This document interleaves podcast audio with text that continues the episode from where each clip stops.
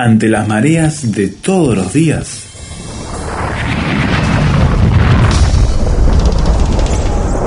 Llegamos a tierra firme.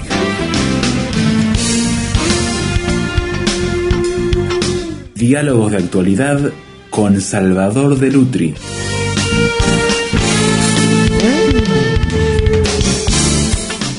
Vivimos, dicen los especialistas, en la sociedad, en la era donde las instituciones, las empresas y las personas se focalizan mucho en los servicios. Servicios para atender necesidades. Pero ¿de qué entendemos nosotros aquí en nuestro programa Salvador cuando miramos esta realidad tan focalizada en dar, brindar servicios que tienen las empresas, el mundo de los negocios, las compañías, las organizaciones, y qué entendemos verdaderamente por servicio, diferenciándonos de esta visión más eh, moderna que está imperando en el momento? Bueno, mira, creo que una de las cosas fundamentales es que eh, la palabra servicio y la palabra servir ha estado nuevamente en vigencia. Sí. ¿No? Mucho está en vigencia. Fijémonos, por ejemplo, en las, ofertas que tenemos permanentemente de compañías de servicio. Es verdad. ¿no? Es decir, la palabra servicio parece que está tan metida que, bueno, este, aparece la compañía de servicio porque yo necesito este, algo y entonces vienen para servirme. Y es interesante eh, pensar en qué significa este servicio tal cual lo entiende la sociedad de nuestro tiempo. Servicios de acompañante, por ejemplo. Servicio de acompañante, para todo, para todo se sale, saca el término servicio. Vos fíjate que, por ejemplo, te dice, cualquier problema que tiene, llámenos, estamos para servirlo. Es verdad. Es un eslogan, ¿no? Nuestra compañía está deseosa de servirlo. Le ofrecemos nuestros servicios. Entonces, cuando... Servicio de atención al cliente. Sí, entonces yo digo, cuando uno llama a esta compañía que está deseosa de servirme, este, viene y me pasa la factura. Tal cual. Entonces yo me pregunto, ¿está deseosa de servirme o está deseosa de vender? Porque son dos cosas totalmente distintas. Es decir, el servicio es lo que se otorga desinteresadamente al prójimo. Eso es el servicio. Cuando yo sirvo a otro, ¿no? Lo que decía San Pablo, servíos por amor los unos a los otros, acá es servíos por dinero. Lo que quiere decir que esto de estamos para servirlo es simplemente porque van a vender, estamos para venderle, ¿no?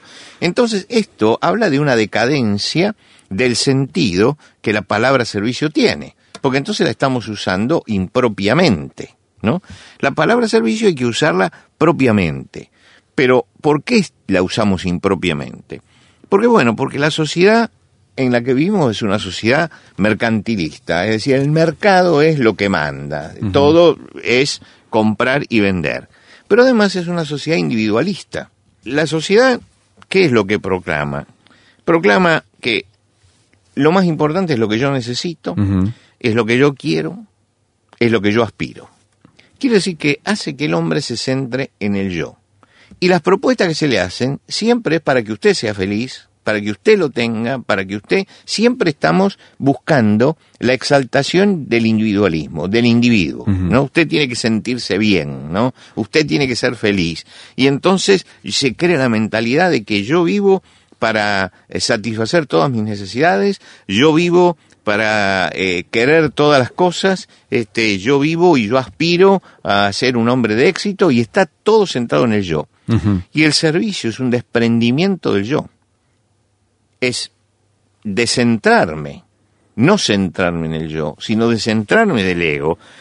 ¿Por qué? Porque por este método estamos generando una sociedad totalmente egoísta. Claro. La sociedad egoísta piensa únicamente en sí misma. Satisfacer mis necesidades. Y no alienta las necesidades de nadie. hablamos de la necesidad de servir, del prójimo, de todo lo demás. Pero no nos engañemos, porque en la sociedad nuestra, lo que se proclama con respecto al prójimo y al servicio, no es lo que se ve y se encarna después en la realidad. Para nada. No es lo que se ve y se encarna en la realidad. Y esto tenemos pruebas tangibles en muchas cosas que suceden a nuestro alrededor, ¿no? Eh, que podemos incluso subrayar de, de, gente que ha sufrido. Yo recuerdo un caso de una persona que sufre un ataque al corazón en plena calle y se sienta en el cordón de la vereda y desajusta su, su corbata y su saco y todo porque está mal y siente el dolor y agoniza durante una hora en, la, en una de las arterias más importante de Buenos Aires y se muere. Impresionante. Y, estamos hablando de una ciudad con millones de personas circulando. Claro, pero nadie le tiene la mano. Nadie piensa en el sentido que tiene la palabra prójimo, en el sentido que tiene el otro. Estaba en un gran país del primer mundo y me contaba una persona que era del tercer mundo, pero se había radicado allá, que una tarde su hijo tiene una convulsión y una convulsión grave y, y, va a poner en marcha su automóvil y no arranca. No, no, no sabe si son los nervios de él o qué, pero no, no pudo sacarlo. Y el hijo estaba mal, entonces llama al vecino y le dice, mira, tengo que llevar a mi hijo hasta la clínica, necesitaría si me das una ayuda, ¿puedes dármela? Sí, dice, ¿cómo no? Hay que llevarlo hasta la clínica. Sí, te cobro la gasolina nada más. Dios mío. ¿No? Y, y, él me lo contaba esto con tristeza, porque dice, ¿dónde estoy? ¿Dónde estoy? ¿Dónde estoy que en un caso así, dice, no es el problema de pagar o no pagar la gasolina, sino es el problema de que yo le estaba pidiendo un servicio y él estaba pensando en eso. Y que me, me, lo dice ya de antemano, porque si yo le digo, no, la gasolina no, entonces no me lo lleva. Dice, por otro lado, todos sabemos agradecer las cosas y agradecerlas prácticamente también, ¿no? Entonces dice, es casi ofensivo lo que me dijo, pero tuve que decirle, sí, te pago la gasolina para que me llevara a mi hijo hasta el, la, clínica, médica, ¿no? Entonces uno dice, ¿dónde está el principio de servicio que tendría que estar eh, eh, metido dentro de nuestra sociedad como un principio primordial? Y yo creo que acá el cristianismo ha tenido un tremendo ejemplo de servicio, tremendo ejemplo que Jesús se encargó de subrayar en su vida. Él dijo, no he venido para ser servido, sino para servir y para entregar la vida en rescate por muchos. Lo que quiere decir que la vida de Jesús fue una vida de permanente servicio, de permanente entrega. Pero además enseñó a los suyos que el sentido de la vida es servir a los demás. Y lo enseñó hasta el último momento, uno recuerda cuando Jesús sube a la última cena, que estando ya sentado a la mesa, es decir, estando ya reclinado en la mesa con todos los discípulos, ¿no? Alrededor de esas mesas orientales, pequeñas, bajas, Jesús se levanta y se levanta y lava los pies de los discípulos. Y este acto era un acto denigrante para la persona se le daba siempre al último de los esclavos que hiciera este trabajo. Se lo consideraba un trabajo indigno. Cuando la familia no tenía esclavos y llegaban visitas, entonces le pedían al hijo menor que lo hiciera. La historia nos dice que Calígula castigaba a sus senadores díscolos haciéndole lavar los pies de los demás. Era un acto de suprema humildad hasta tal punto que cuando los comentaristas quisieron comentar este capítulo, se negaban a hacerlo literalmente, trataban de hacerlo alegóricamente. era muy fuerte. Porque era muy fuerte, muy fuerte para la época, muy fuerte para el entorno. Pero Jesús le dijo a los discípulos, ustedes saben lo que he hecho, yo soy el Maestro y el Señor, y dicen bien, porque yo soy el Maestro y el Señor. Pero si yo les lavé los pies a ustedes, entonces ustedes también tienen que lavarse los pies los unos a los otros. Él está incitándolos al servicio, a que la vida tiene que ser un servir a los demás, que estoy para realmente servir al otro, ayudar al otro. Es la esencia de la vida en comunidad. Y Jesús le subrayó esto, de que la vida era servicio. Y uno puede recorrer todos los primeros manuscritos del cristianismo, desde el Nuevo Testamento en adelante, y uno se da cuenta que siempre se está subrayando exactamente lo mismo que el cristiano está para servir, que el cristiano debe servir al prójimo, que lo debe hacer con inteligencia, que lo debe hacer capacitándose, pero que estamos en un mundo necesitado y como estamos en un mundo necesitado, entonces tenemos que comprometernos y tenemos que servir. Y esto creo que es la esencia de lo que nosotros tenemos que comprender como servicio, que desinteresadamente tengo que ayudar al prójimo que desinteresadamente tengo que acercarme al otro porque tengo que descentrarme. Aquello que decía la oración de Francisco de Asís, ¿no? Que no piense tanto en ser bendecido, sino en bendecir, en ser amado, sino amar. Es decir, en entender que la vida cristiana no es que yo quiero todo esto, sino que yo tengo que entregar todo esto, porque eso es servicio. Es cambiar el foco de uno Es cambiar el foco de las cosas y cambiarlo prácticamente. Y por eso quisiera hablar de cambiar esto, pero cambiarlo prácticamente. Sí, no teórico, sino, cómo practicarlo. Hacemos una pausa en la conversación con Salvador y estamos hablando de la importancia, la necesidad del servicio en nuestra vida práctica de todos los días. Tierra Firme en Internet. Descubra nuestro sitio materiales, datos, la transcripción de estos comentarios, frases sobre este tema que le ayudarán a desarrollar una posición con bases sólidas. Visítenos en www.tierrafirmertm.org www.tierrafirmertm.org Tierra Firme es una producción de Radio Transmundial. ¿Cómo podemos poner de manera práctica el servicio en nuestra vida? ¿De qué formas podemos llevar este concepto que a veces miramos tan filosófica o teórica o espiritualmente que no lo ponemos en el contexto de vivirlo en forma cotidiana? Ahí quería llevarnos, Salvador, en esta segunda parte. Por supuesto, porque yo creo que estas cosas no son para teorizar, sino para llevar a la práctica. ¿Y cómo se lleva esto a la práctica? Y se lleva a la práctica en primer lugar mirando a nuestro alrededor, aprendiendo a mirar a nuestro alrededor, aprendiendo a mirar qué es lo que pasa al lado mío. Y cuando empiezo a mirar qué es lo que pasa al lado mío, me doy cuenta que nuestra sociedad es una sociedad que margina muchísima gente y es una sociedad egoísta, no solamente autocentrada, sino que tiene mucho material descartable, por así decirlo, y es material humano el que descarta. Sí, sí, lamentable. Entonces yo quisiera poner dos ejemplos de cosas en las que, he conocido y que he participado eh, desde afuera, porque no he sido yo el que las hizo, sino que participé un poco orientando, nada más.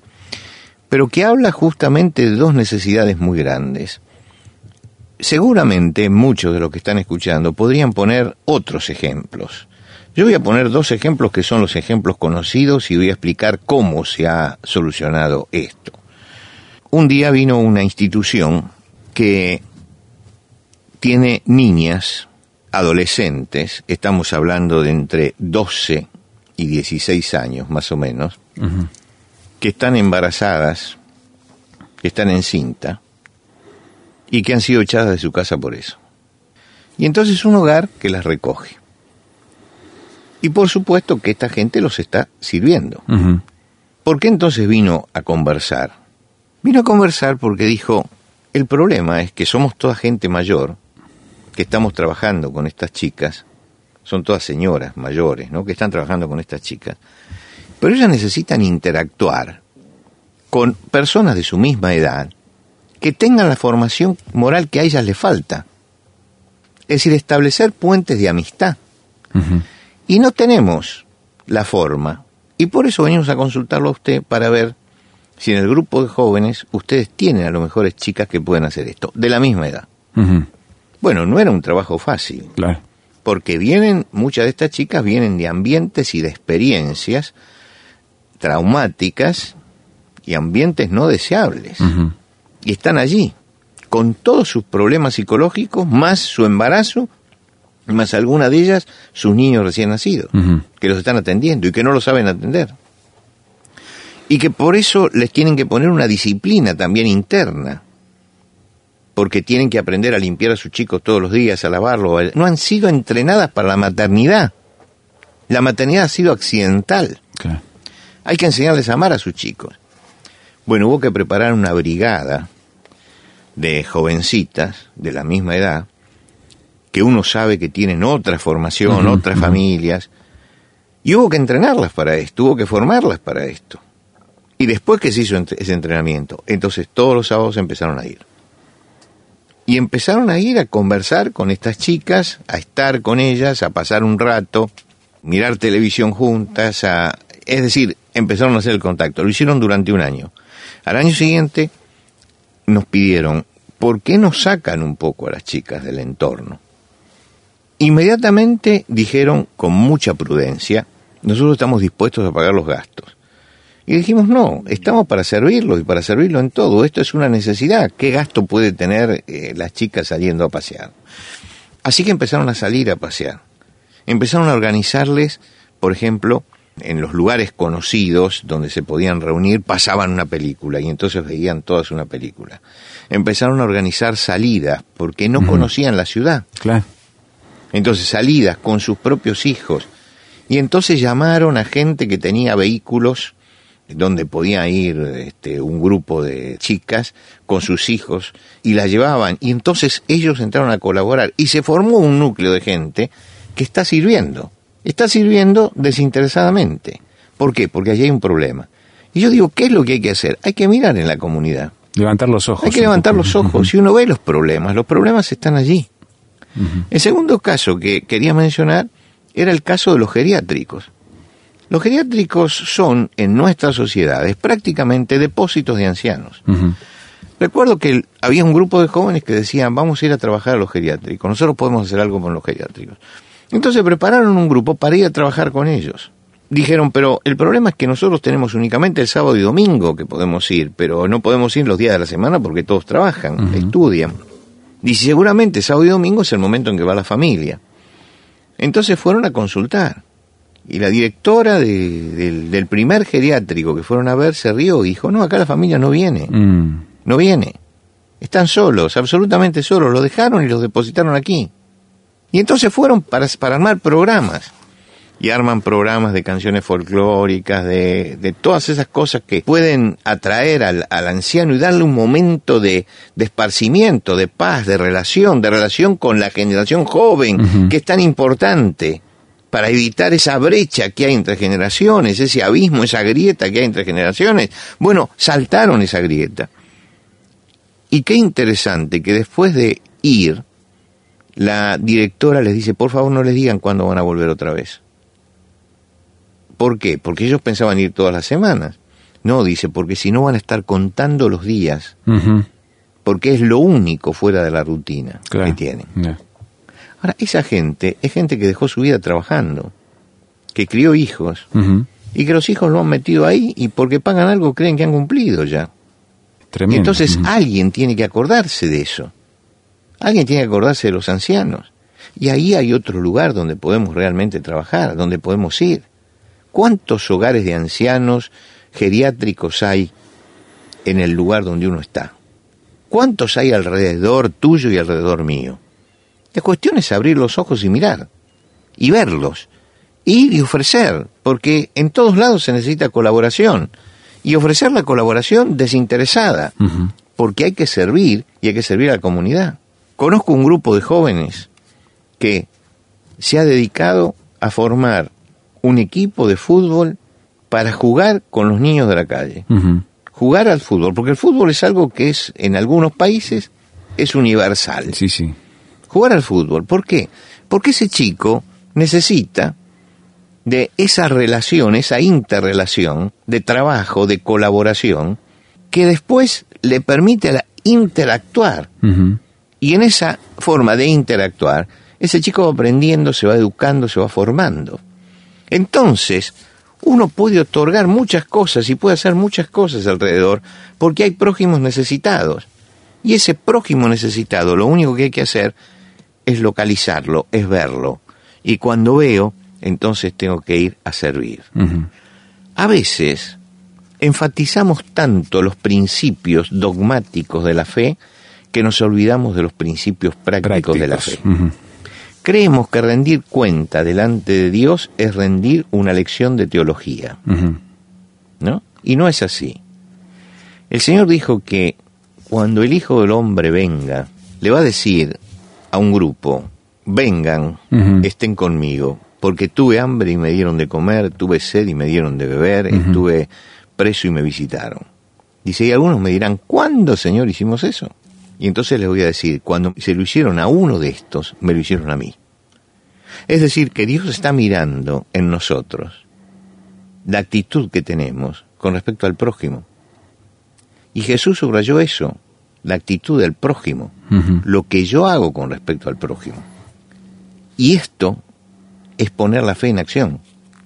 Y si yo realmente tengo fe y creo, tengo que aprender que la fe es servicio, que la fe tiene que traducirse en la realidad, tiene que traducirse en la, forma de vivir, en la ética, que la fe no es la aceptación de un credo y un dogma para guardarlo después. La fe es algo para encarnarlo en la vida. Todos los días, y no si Jesucristo dijo, si yo les lavé los pies, ustedes tienen que hacer lo mismo. Y esto es el desafío que tenemos por delante, el desafío de servir al prójimo. Todos podemos hacerlo. Lo podemos hacer todos, porque está al alcance de todos. Y quiera Dios que muchos de los que estén escuchando a través de este programa levanten los ojos, miren la necesidad y se decidan a servir a los demás.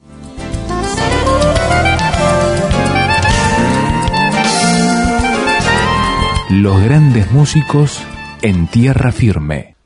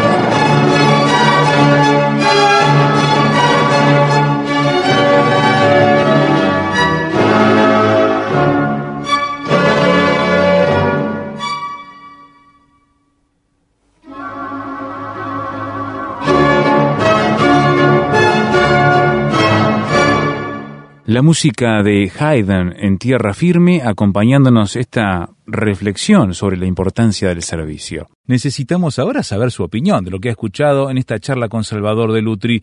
Puede hacerlo por SMS o WhatsApp a este número, signo de más 598 91 610 610 audio o texto, como prefiera. Va de vuelta el número, signo de más 598 91 610 610 en internet tierrafirmertm.org Allí podrá escuchar el audio, podrá descargarlo, podrá opinar y compartirlo. Tierrafirmertm.org y acceder a toda la biblioteca digital del programa, la conexión a las redes sociales y ponerse a punto con toda la comunidad que intercambiará opiniones con usted. Tierrafirmertm.org. También escúchenos y síganos en Spotify, donde estamos subiendo también con el nombre de Tierra Firme de RTM el canal que también también tiene nuestros audios en ese formato. Todo puede encontrarlo a partir de nuestro sitio web tierrafirmertm.org. También le esperamos aquí mismo la próxima edición cuando anunciemos una vez más. Tierra Firme